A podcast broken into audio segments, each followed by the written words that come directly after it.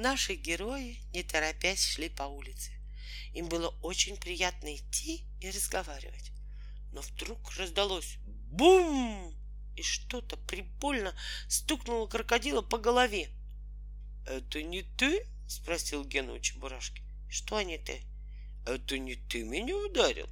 «Нет», — ответил Чебурашка, — «я никого не ударил». В это время снова послышалось бум и что-то прибольно стукнуло самого Чебурашку. «Вот видишь», — сказал он, — «и меня стукнули». Что бы это могло быть? Чебурашка стал оглядываться.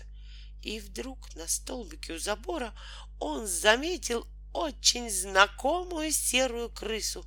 «Смотри-ка», — сказал он крокодилу, — «это крыса старухи Шапокляк. Теперь я знаю, кто в нас кидается». Чебурашка оказался прав. Это была действительно старуха Шапокляк. Она гуляла по улице вместе со своей ручной Лариской и совершенно случайно встретилась с Геной и Чебурашкой. У друзей был такой довольный вид, что ей сразу же захотелось ей чем-нибудь насолить. Поэтому, подхватив свою крысу под мышку, старуха обогнала их и устроилась в засаде у забора. Когда приятели подошли, она вытащила из кармана бумажный мячик на резиночке и стала стукать им друзей по голове. Мячик вылетал из-за забора, попадал в Гену и Чебурашку и улетал обратно. А крыса Лариска сидела в это время наверху и направляла огонь. Но как только мячик вылетел снова, Гена быстро повернулся и схватил его зубами. Затем они вместе с Чебурашкой медленно стали переходить на другую сторону улицы. Резинка натягивалась все сильнее и сильнее, и когда Шапокляк высунулась из своего укрытия посмотреть, куда девался им мячик, Чебурашка скомандовал «Огонь!» А Гена разжал зубы Мячик со свистом перелетел улицу и угодил точно в свою хозяйку. Старуха с забору как ветром сдула. Наконец она высунулась снова, настроенная в десять раз более воинственная, чем раньше.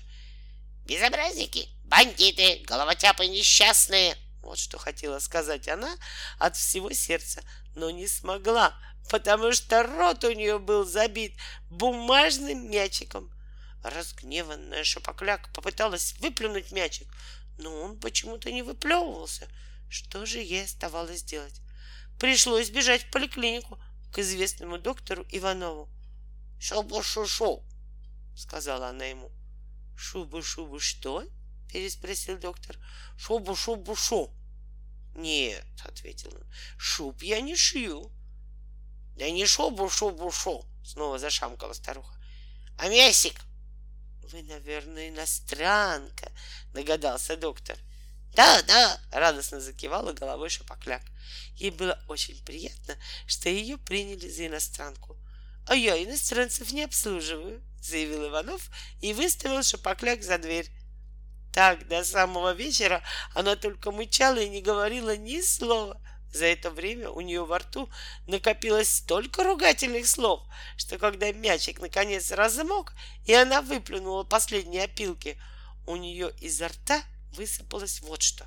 Безобразники, хулиганы, я вам покажу, где раки зимуют, крокодилы несчастные, зеленые, чтоб вам пусто было. И это было еще не все, так как часть ругательных слов она проглотила вместе с резинкой —